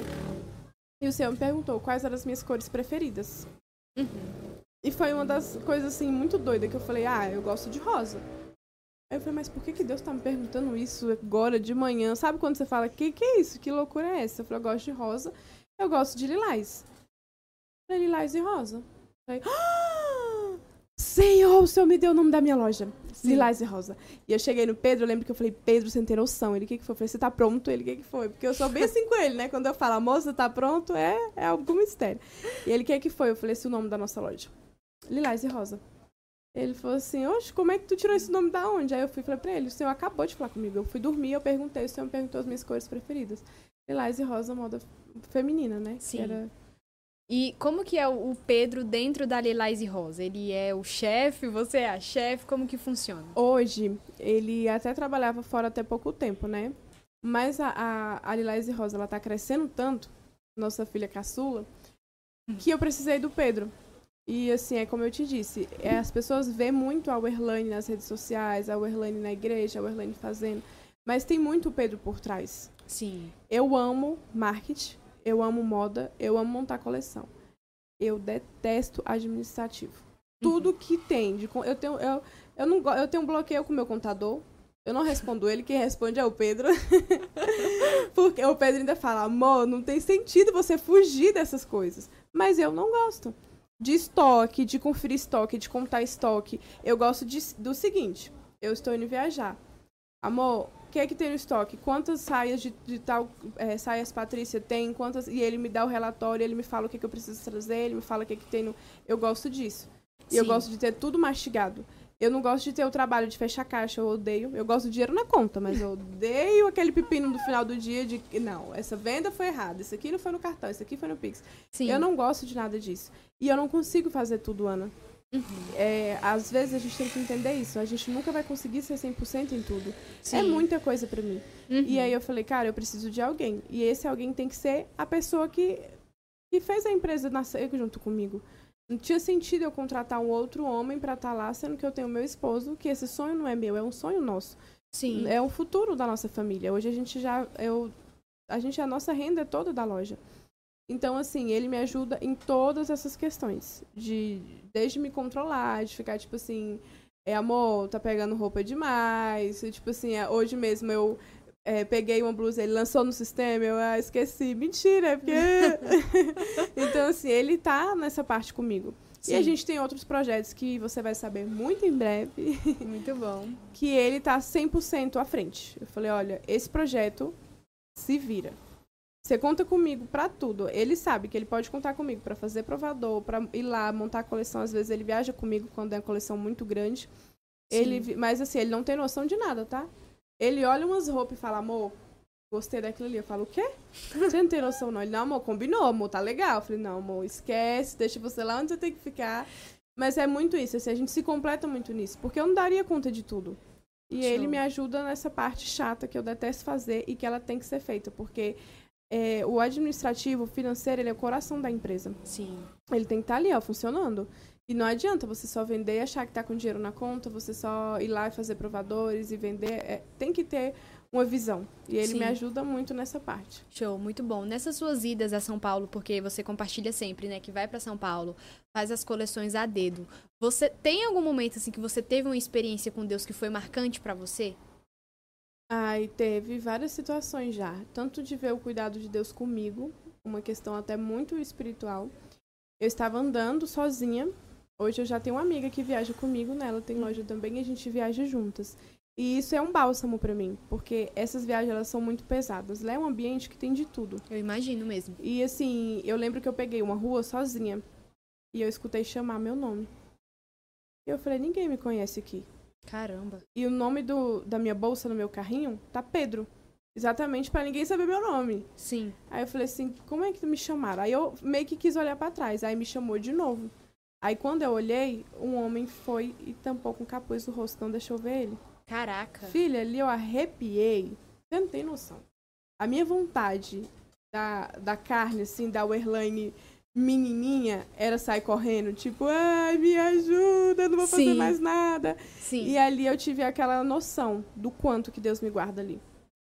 Desde a estrada até o momento de, de coleção, de estar naquela muvuca, de estar no meio daquelas pessoas de tudo quanto é lugar. E ali, naquele momento, eu falei, cara, que que foi isso? Aí eu falei, verdadeiramente, o Senhor, Ele me guarda, porque se não fosse Ele... E uma vez eu tive uma crise de ansiedade muito forte. Eu tava no último andar do, do hotel tomando banho, e eu olhei pra baixo. Quando eu olhei pra baixo, me deu tipo um pânico. E eu fiquei Caramba. com muito medo. E o diabo, ele sabia como lançar dardos na minha mente. Até o, o ponto que você adquire uma maturidade espiritual de repreender isso, ele faz isso muita gente. Tanto é que tem muita gente indo a fundo com a ansiedade, porque realmente tem um lado que a gente tem que se cuidar, mas tem um lado espiritual. Sim. E ali ele começou a eh, me fazer lembrar que a Eloá fez coisas que ela não fazia. Tipo, mãe, eu te amo, você vai voltar, não sei o quê. E o diabo começou. Você viu? É a última vez. Você não vai voltar. Caramba. Vai ter um acidente no ônibus. E, menina, eu comecei a ficar apavorada de uma forma. E ele começou a falar, vai ter um acidente no ônibus, a sua filha já despediu de você, você não volta, essa coleção não vai ser lançada. Menina, foi tão forte aque- aqueles dardos daquele dia que a minha única reação foi clamar ao Senhor ali naquele quarto. Eu falei, Senhor, eu não tenho ninguém aqui. Eu tô longe ainda de chegar de casa e eu só tenho o Senhor. Me ajuda. Eu preciso sair daqui de dentro. E ele eu vi novamente o cuidado do Senhor comigo. De que nada disso ia acontecer. E quando eu cheguei, Ana, foi como se, tipo assim, tá vendo? Eu tava com você. Porque Uhum. você vai, parece que você vai esperando acontecer. Porque se você não tiver com a sua mente blindada, é disso pra pior. Disso pra pior que ele vai lançando. Então, nesse dia, eu tive mais uma certeza que, tipo, por mais que o diabo quisesse fazer o. Claro que a vontade dele é de nos matar, Deus estava ali comigo pra me proteger. Sim, é importante isso, porque você se sente cuidada, né? Sim. É aquela coisa de não, eu posso ir tranquila porque Deus está comigo. Eu imagino que não deve ser fácil pra você, porque sua filha tem cinco anos, então com certeza você vai viajar. Você vai fazer coleção assim de quanto em quanto tempo? 15, 15 dias. Caramba. É aí- muito rápido, assim. Eu até tento estudar uma forma desse ano de eu viajar menos. E Sim. tem como fazer pedido, só que eu sou muito enjoada. Eu sou muito enjoada. Eu faço um pedido, esses dias mesmo eu fiz um pedido, chegou dois vestidos totalmente diferentes, chegou dois vestidos com o símbolo do Buda. Falei, cara, então como é que eu vou vender isso aqui pra crente? Sim. O negócio tá cheio de símbolo no vestido e tal, porque ela não me mostrou a estampa completa. Então eu tenho muitos probleminhas que eu prefiro o quê? Ir lá e olhar. Eu gosto de ver o tecido, eu gosto de ver é, de montar os looks. Ana, eu sou muito assim, eu tô lá andando, eu consigo imaginar a saia com a blusa que eu preciso encontrar para combinar com aquela saia, para montar aquele look. Eu sou muito assim, então eu prefiro ir e ter esse trabalho. Mas existe, será que existe uma forma de você terceirizar isso ou você acha que realmente você o consegue? O pior é que eu gosto disso. Sim. Eu me encontro nisso. É exaustivo demais, é cansativo demais. Mas estar lá fazendo aquilo é o que faz me motivar, porque eu dou valor em cada é, peça daquela ali. Sim. Porque me teve um custo. Então, tipo assim, isso me faz, por exemplo, quando eu chego na loja e monto aquelas roupas, para mim é muito mais que look. Até porque a minha loja ela segmentou. Então, hoje, dependendo da peça, eu realmente tenho que ter um cuidado para trazer. Eu não posso trazer algo que vai desagradar o seu. Sim. Tudo é com propósito. Você acha, pensando até nisso, você acha que a vestimenta influencia a visão, como, você, como uma mulher pode ser enxergada se ela realmente tem um relacionamento com Cristo? Se eu tivesse aqui com a Kenner que eu usava, com a calça da Colquete, com a Alerquina do lado que eu usava, com um cropped, você iria achar que você estava de frente a quem? Uma peba. Sim. Uma peba. Então, assim, a, a veste, ela diz 100% sobre você. E não falo, tipo, ah, mas a questão de calça, sai, seja a questão de doutrina de religião. Sim. Eu falo da veste em si, dos, dos comportamentos, da modestia, do que mostrar, do que não mostrar. É diferente você ver uma mulher cristã numa praia e você ver uma mulher mundana numa praia. Sim. E aí você acha que, ah, mas ela tá vestida, mas ela tá feliz daquele jeito. Uhum. Porque as pessoas, elas têm mania de achar que a gente é triste. Não sei se você já reparou isso. É a gente é triste porque a gente não vai pra festa, a gente é triste porque a gente não dança. A gente não dança do jeito deles. Mas... Meta em 2024 pra Lilás e Rosa. Eu acho que eu já tive um, um, grande milagre, sabe? Esse ano de 2023 eu alcancei coisas que eu acharia que era impossível. Até porque eu tive as pessoas, elas. A, parece que tem muito tempo de lilás e rosa. Mas não é, é porque é aconteceu muito rápido. Então, assim, às vezes eu até falo, Jesus, eu não tô conseguindo acompanhar o teu ritmo. Eu não tô conseguindo acompanhar o teu ritmo. E eu brinco, a minha pastora, ela me ajuda muito nisso, porque é aquela coisa, assim, às vezes você. É, Deus ele já te forjou exatamente para te preparar para essa estação. Então, a, os planos que eu tenho e a maior meta da Lilás é que eu possa crescer. Sim. Sim. É, nada paga, ô Ana, você conseguir vestir uma mulher que acabou de se converter. É muito gostoso. Eu amo isso. Quando elas chegam na loja e falam, Erlaine, eu não tô me sentindo bem. É a primeira saia na vida que eu compro. Cara, meu olho brilha e fala, uau!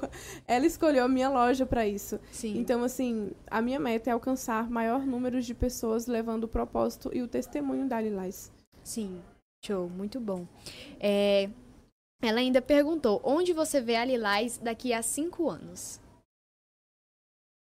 Ah, eu vejo a Lilás. Ah, talvez assim. Eu não consiga, porque o que Deus tem pra gente, Ana, é muito além do que a gente possa imaginar e o que, o, o que sonhar. Então, o que eu vou falar é o, o, de mim, porque eu sei que vai estar muito além. Sim. Que ela é uma loja que é o Senhor que, que tem a direção. Mas eu imagino que daqui a cinco anos eu vou conseguir abençoar muita gente através da Lilás. Tanto Sim. de funcionários, de pessoas. Eu vivi coisas agora nesse fim de ano. Eu consegui abençoar muitas pessoas que não imaginaram entrar, entrar na minha loja, porque elas achavam que não ia ter condições nunca. Uhum. E eu falei pro Pedro, quando chegou no último dia, cara, não acredito. É todas as pessoas que a gente conseguiu abençoar através da Lilás. Sim. Eu sei o que é você não ter dinheiro para você comprar uma roupa e se sentir bem. E assim, a gente consegue fazer isso. É conseguir pegar as meninas e colocar lá dentro e todas elas que passam lá, seja para trabalhar, seja como um freelance, elas têm alguma experiência para contar. Uhum. E a Lilás, ela é exatamente isso. É uma loja onde você tá aqui, a cliente chega, ela já começa a falar línguas lá na porta. Sim. E é assim, é, eu falo, gente, isso aqui realmente não é natural essa loja, não é então eu imagino isso, eu conseguindo, eu e o Pedro, claro, abençoados, porque a gente sempre quer e a gente vai viver a abundância do Senhor, porque a gente já conseguiu abençoar. Sim. É, você acredita que o empreendedorismo é uma forma de ganhar vidas? Eu acho que depende do segmento, sim. Sim. Porque se você escolhe um segmento onde você pode levar o nome do Senhor e ele ser exaltado e glorificado, amém. Agora, se eu sou empreendedora, por exemplo, de uma distribuidora de bebidas, eu tô levando aquelas pessoas Pro fundo do pro poço, fundo né? do poço. Não tô julgando quem tem, cada um sabe onde trabalha. Eu trabalho somente com aquilo que eu sei que vai elevar, né, e exaltar o nome do Senhor. Como, quando que foi, assim, a virada de chave que você falou, não, acho que eu vou criar uma loja? Assim, a Lilás ia ser online. Uhum. A Lilás e Rosa ia ser uma loja online. E tudo começou daí. A gente ia esperar o dinheiro do Pedro sair e a gente tentou pegar um dinheiro emprestado com uma pessoa na época. Uhum. E a pessoa falou: Olha, o que você precisar, eu vou te ajudar. E eu super contei com essa pessoa. Sim. E a gente falou: Então, vamos abrir a loja online. Quando o dinheiro seu sair, a gente paga essa pessoa. Uhum. E aí, tudo planejado. Pedro chegou a fazer site. Pedro ele é muito inteligente nessas partes, assim, que eu não tenho noção. E a gente chegou a fazer o site, tudo bonitinho, tudo lindo. E chegou o dia de eu falar com essa pessoa. Eu falei, olha, eu preciso de tanto pra abrir minha loja. E ela é impossível, não tem como, não vai rolar, não tem como eu te emprestar, não tem como eu te ajudar. Eu falei, cara, o que, que é esse valor pra essa pessoa? Eu sou amiga dela, eu sei as condições que a pessoa tem. Sim. E eu fiquei muito chateada, eu fiquei com muita raiva na época. E aí, disso ninguém sabe, tá? Tô contando aqui primeira mão essa situação. Ah. E aí, Ana, tipo, questão de uma semana depois, o Senhor falou comigo na cama, eu tava na cama, muito chateada, chorosa. E o Senhor falou comigo, não deu certo, não fica com raiva dela. E eu falei, como que eu não vou ficar com raiva dela? a pessoa falou que ia me estender a mão, quando eu precisei, não me estendeu. Então falou, foi eu que não deixei. Porque lá na frente poderia falar que foi ela. E Sim. na sua vida, nada vai ser as pessoas. Eu não divido a minha honra com ninguém. Ah, Então foi nesse momento que eu falei, cara, pra que que eu fui querer fazer com as minhas mãos e não esperei no tempo do Senhor? uhum. Então, assim, o tempo de virada de pra falar, eu comecei a me envergonhar. Eu falei, eu não visto isso. Como que eu tô vendendo isso sendo que eu não uso isso? Uhum. Essa é uma roupa que eu usaria na frente da minha pastora? Eu teria vergonha. E tu imagina de Deus. E aí eu me cobrei a isso e eu falei pro Pedro, eu falei, amor, a partir de agora, eu só vou levar roupas realmente cristãs e modestas e a gente não vende mais roupa porque eu tinha uma visão assim, ah, eu tenho seguidora de todo canto, então eu vou vender pra vestir todo o público. Deus Sim. não queria isso de mim.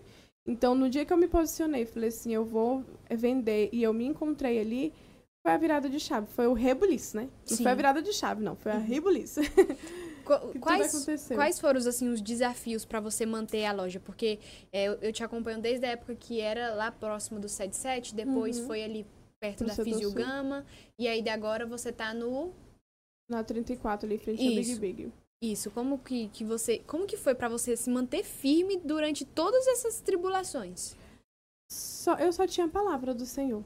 A loja, quando a gente falou que queria fazer a loja, Deus ele entregou uma palavra para mim e pro Pedro numa vigília, que inclusive é onde nós congregamos hoje. Uhum. E ali, eh, Deus usou a missionária para falar que estava entregando um CNPJ na minha mão. E a partir daquele dia eu entendi que Deus ele estava comigo.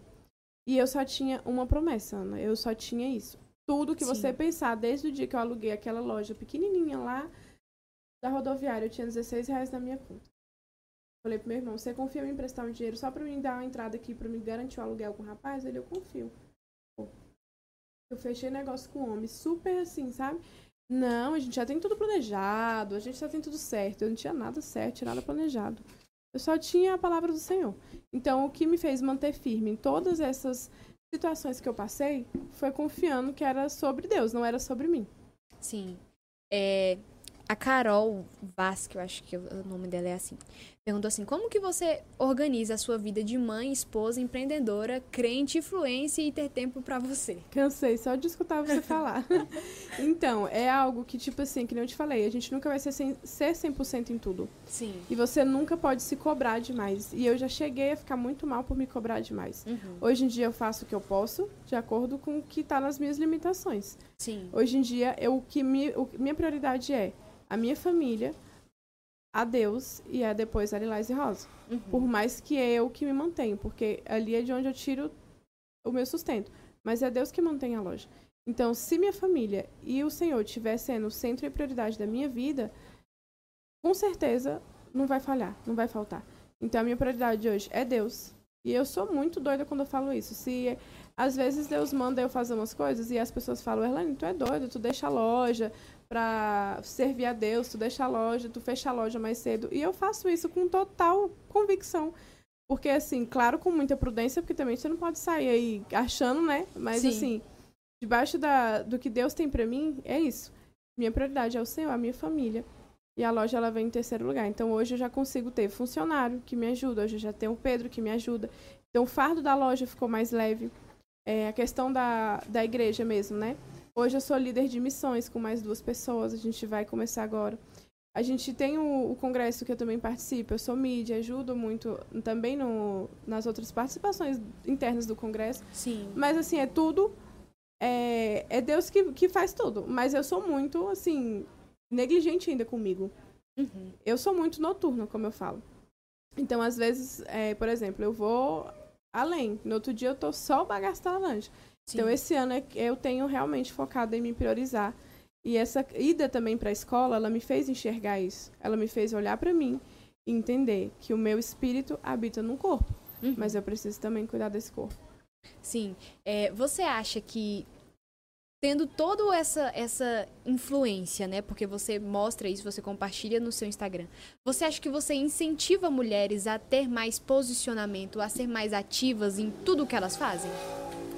Eu acredito que sim, pelo que eu recebo de direct de pessoas, principalmente com empresa. Sim. Quando eu contei o testemunho da Lilás Rosa, é, eu contei para realmente contar tudo que estava acontecendo e edificar a vida das pessoas. E ali muitas mulheres que estavam parando com a loja, muitas mulheres estavam de diversos segmentos. Tem, tem lojista que me segue, que vende bijuteria, que vende peça íntima, de diversos segmentos. Flowerline, quando eu vi aquilo ali, eu falei, cara, eu está, o que está faltando aqui é fé Sim. para não desistir do que Deus me deu, porque às vezes é isso.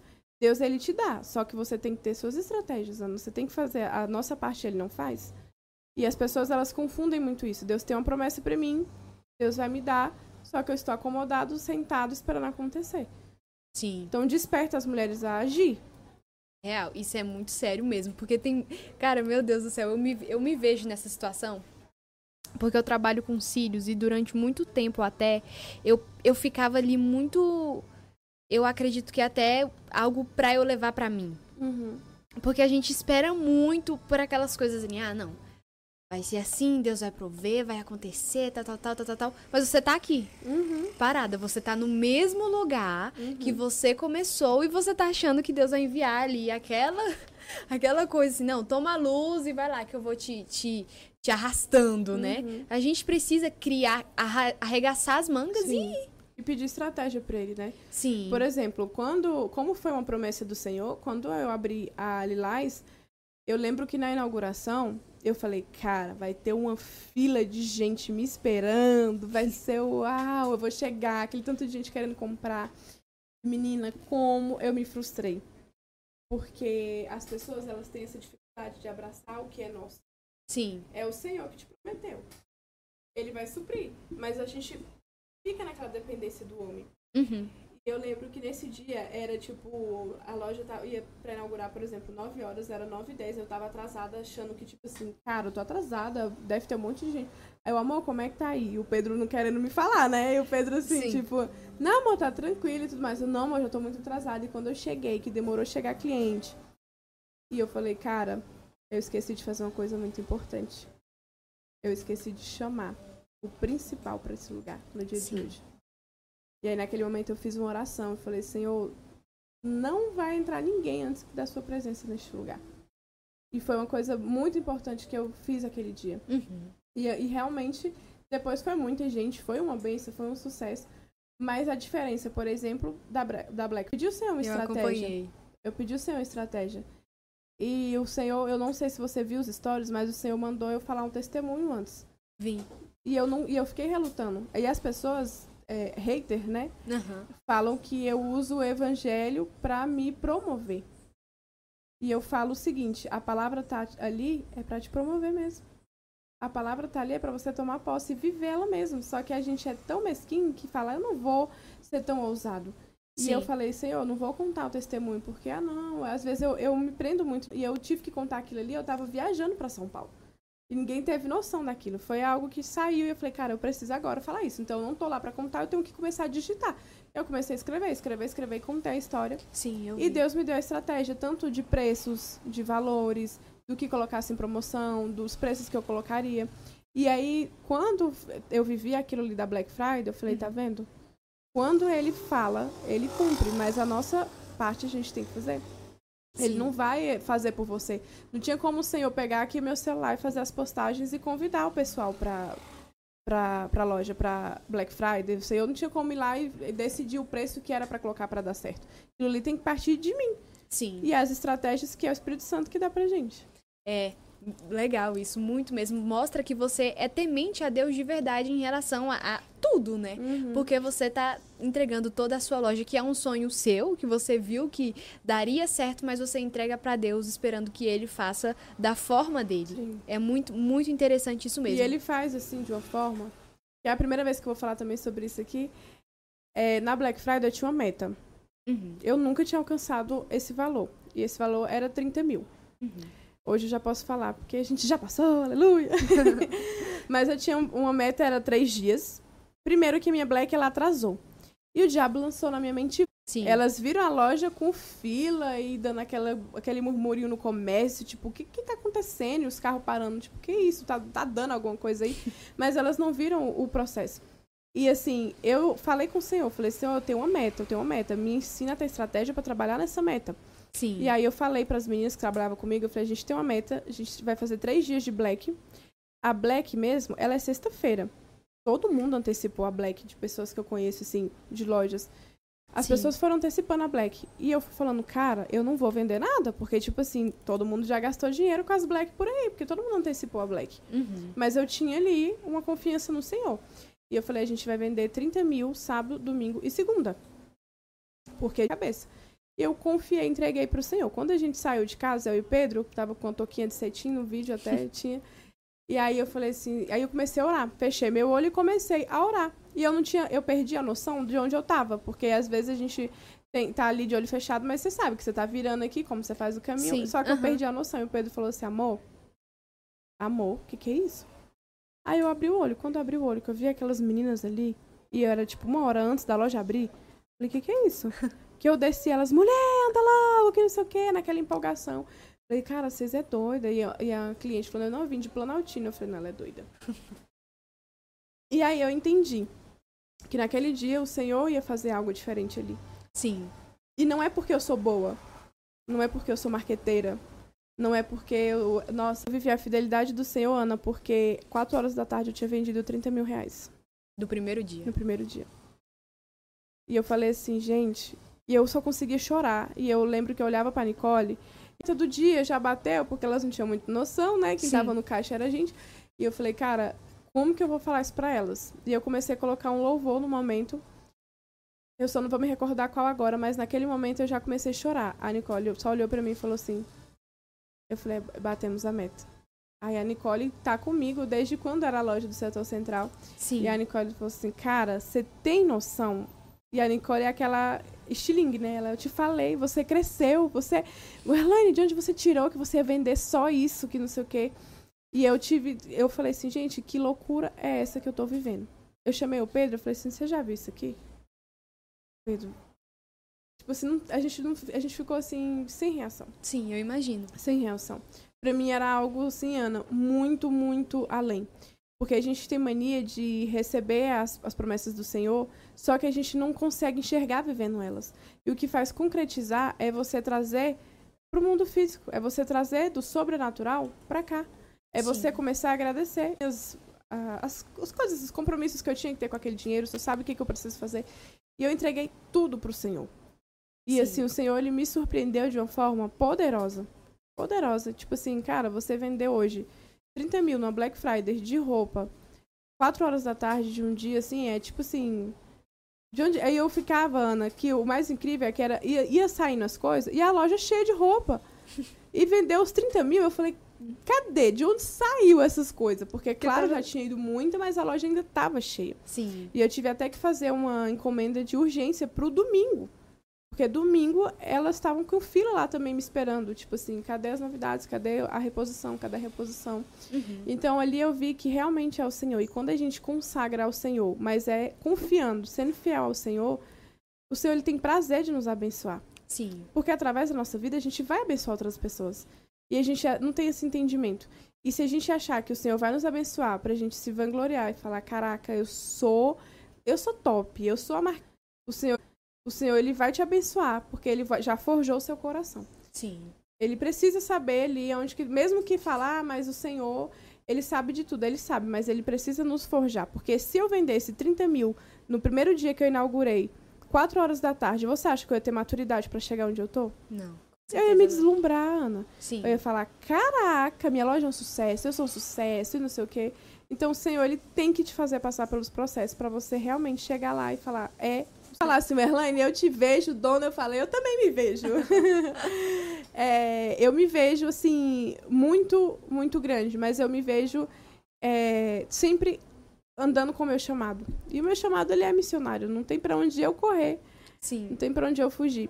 Então, tipo assim, além de tudo isso, eu consigo me ver muito, muito além, porque eu vejo e eu já vivo hoje a palavra do Senhor sobre a questão da plenitude do Senhor, a questão da fidelidade ao Senhor, da honra ao Senhor e da obediência. Se você é, você sabe, tem convicção de quem você é no Senhor, você só tem que estar tá preparado e falar assim, Senhor, me prepara. Hoje essa é a minha oração. Sim. Eu sei que nós vamos muito longe. O diabo ele não tem poder de fechar nenhuma porta minha. Não está sobre ele, tá sobre é sobre o Senhor. Então Sim. não existe essa que o Senhor vai é, fechar, porque não. Depende de quem, Ana? De mim. Uhum. Depende da minha maturidade. Depende das minhas reservas. Depende de onde eu vou estar, de onde meu coração vai estar. Então hoje não é que é isso serve para todas as pessoas. Deus ele não tem aquelas pessoas que ele olha e fala, ah, fica a cara da Ana, riqueza, vai para Ana. Sim. Não. O Senhor ele vê algo diferente em você e as pessoas elas não têm essa noção. É e é exatamente isso. Você tem o que você doa pro Senhor. Só que não é o que você doa pro Senhor somente, tipo, ah, as pessoas estão vendo eu rodando aqui e nada tá acontecendo na minha vida. É o que você doa pro Senhor no secreto. É o que você doa pro Senhor na tua honra, na tua fidelidade. Sim. E no que ele te pede, é obedecer. É, em relação ao seu chamado ser um chamado missionário, como que você vê a sua filha em relação ao, assim, como você acha que vai conseguir administrar? A questão da Eloá, Deus já falou comigo sobre ela. Sim. E eu chorei muito. Porque eu sei que eu crio uma profeta para nações. Uhum. E o Senhor hoje, tudo que eu vivo hoje, eu estou indo capacitando a minha filha, minha filha para lançar ela mesmo como uma flecha. Sim. Eu só estou começando. A obra que o Senhor tem na vida da Eloá e nos do que vão vir ainda, que não param nela, é muito maior. Então, assim, eu vejo isso. Eu estou aqui hoje, eu, te, eu tive que passar um processo muito mais árduo. Claro que minha filha ainda vai passar muitas coisas com o Senhor, mas Sim. vai ser totalmente diferente. É interessante até isso, porque você está preparando ela mesmo, Sim. né? Você não. Porque tem muitas pessoas que, às vezes, se vê naquela situação e falar, ah, não, mas vou fechar. Ui, meu Deus. Fechar aqui e viver aquele mundinho ali. Porque tem querendo ou não, tem. Ah, você não vai viver isso, não. Vou uhum. te trazer para mim. Mas você sabe que realmente. Talvez não, com certeza seja porque você tem experiências com Deus e você sabe quem é o Senhor, né? uhum. né? Por isso que você tem essa facilidade de entregar mesmo a vida da, da sua filha para Deus, de verdade. Isso é muito lindo até. E um exemplo. Teve um podcast aqui que a gente tá, que a gente fez, que foi com o pastor Rian, que é da igreja que a gente do lado de aí que a gente estava uhum. comentando lá embaixo. E ele ele é um pastor de crianças, crianças mesmo, e toda quarta-feira ele tem lá e tudo mais, são culto para crianças e ele fala que crianças são líderes, porque gente, a criança é uma é pura, né? Ela tem ali, ela tem aquela dedicação, ela quanto mais você se você falar, ele deu esse exemplo, se você falar de uma certa coisa para uma criança, tipo dinossauro, a pessoa vai saber de dinossauro 20, a criança vai saber Ela vai encher daquilo que você Exatamente. Você vai, o aquilo que você entrega para sua filha, aquilo que você entrega para os seus filhos vai ser o que ele vai passar para as outras pessoas e vai ser o que ele vai viver. Uhum. E que é, é o que você falou sobre exemplos mesmo. Você acredita que o Pedro, assim, vocês caminhando junto para essa para esse chamado que você tem, vocês acham que vocês vão conseguir ter mais filhos? Eu não só acho, como eu já posso contemplar esses meninos. é um desejo do meu coração, assim, né? Sim. E claro que tudo tem um tempo certo. Mas é, é o meu desejo. O Pedro ele é filho único, parte da mãe dele. O pai dele teve um filho agora. Então ele foi criado a vida inteira só.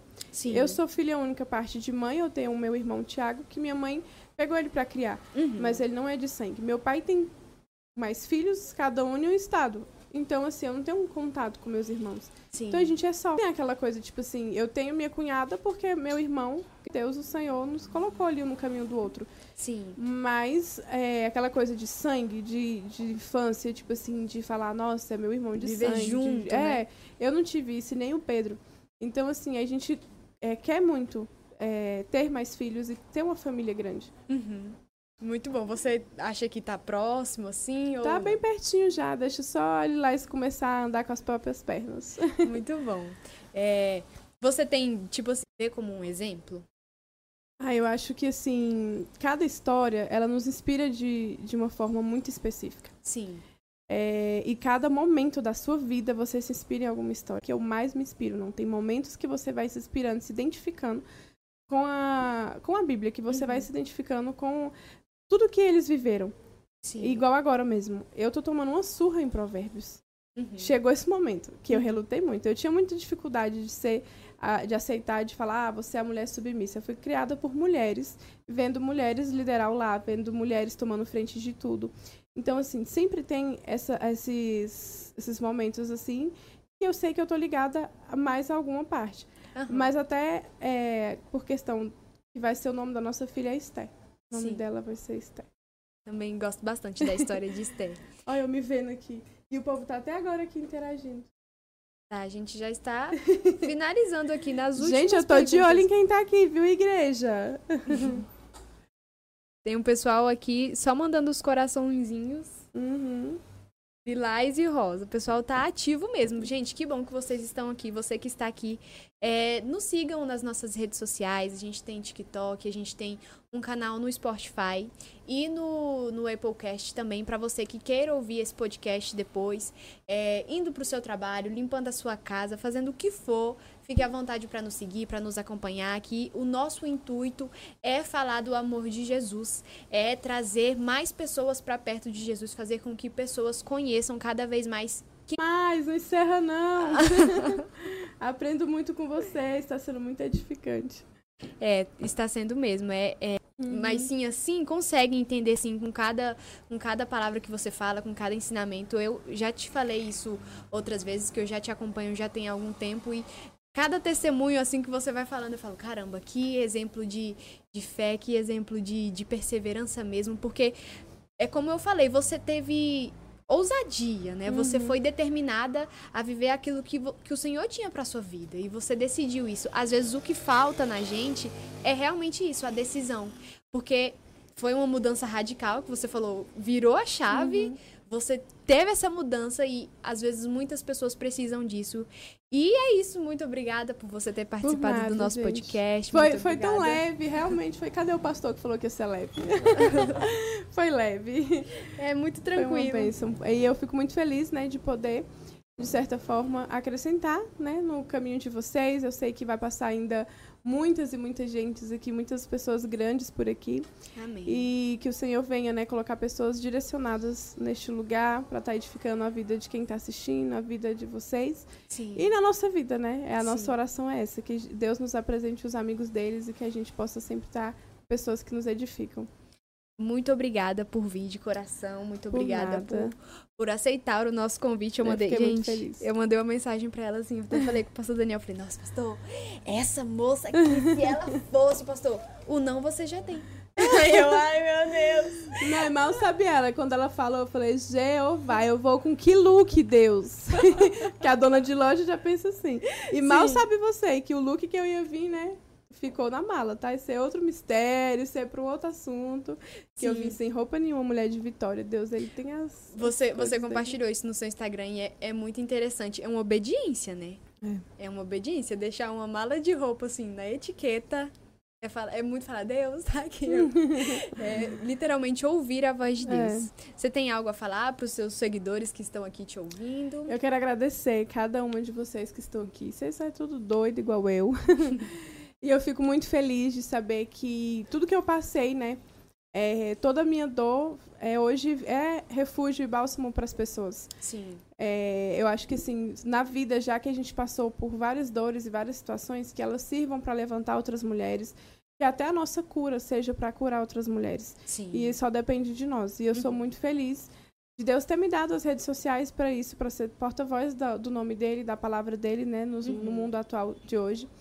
Eu já tentei sair, elas sabem, eu fiz até o dele lá para isso, para tentar voltar à essência. Sim. Porque a gente vai se paralisando, preocupado muito com o que vão dizer. Isso serve até para vocês. Uhum. É, quando o Senhor direcionar qualquer pessoa para ficar, para vir aqui, não importa, é, não importa o, se essa pessoa é de grande influência lá fora, mas se aquela pessoa ela tiver algo para edificar, se, às vezes quem está assistindo pode não ser edificado, mas se um de vocês forem, Ana, já vale, já importa para. Deus. E é isso que Sim. eu tenho aprendido cada dia mais com elas. Porque Uhum. às vezes eu tô ali tão distraída, tão é, dispersa, e uma delas vai lá e fala, Erlane, você não tem noção. Desde quando você contou seu testemunho, eu tenho lutado com a minha família, e hoje eu meu marido tá indo pra igreja. Eu falo, uau, cara, é sobre isso, entendeu? Sim.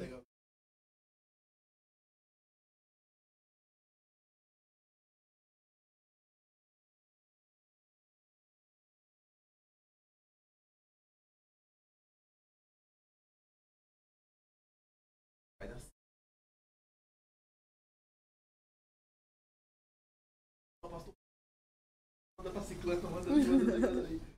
E aí eu tava em casa lavando a louça. E assim, ó. Vai ser assim.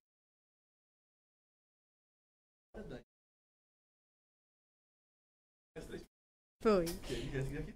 Foi o, o nossa, nosso primeiro episódio. A gente tava tudo certo, né, pastor?